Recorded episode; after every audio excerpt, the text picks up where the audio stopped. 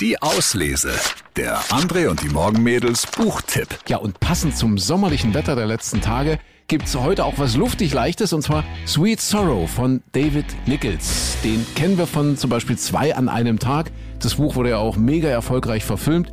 In seinem neuen Roman, wie gesagt Sweet Sorrow heißt er, geht es um die erste große Liebe. Für Charlie war das Fran, das erste Mädchen, das wirklich an ihn glaubte und mehr in ihm sah als einen schlachsigen Typen aus prekären Verhältnissen.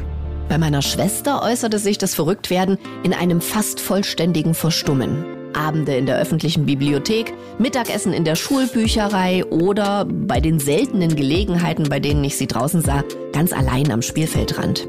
Sie war immer die klügere von uns beiden gewesen. Aber jetzt benutzte sie Bücher, um ihr Gesicht dahinter zu verstecken. Sie hätte es genauso gut verkehrt herum halten können. In weniger turbulenten Zeiten hatten wir uns um die Fernbedienung oder die Ungerechtigkeit von zu Bett gestritten. Dinge, die uns jetzt oberflächlich und unwichtig vorkamen.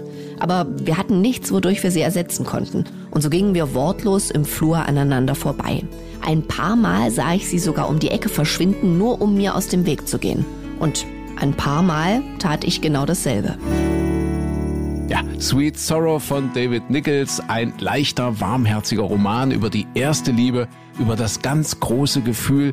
Witzig geschrieben, nicht zu schnulzig. Nichols beweist mal wieder, dass er es richtig gut kann. Unser Lesetipp der Woche, David Nichols, Sweet Sorrow. Viel Spaß beim Lesen. Die Auslese.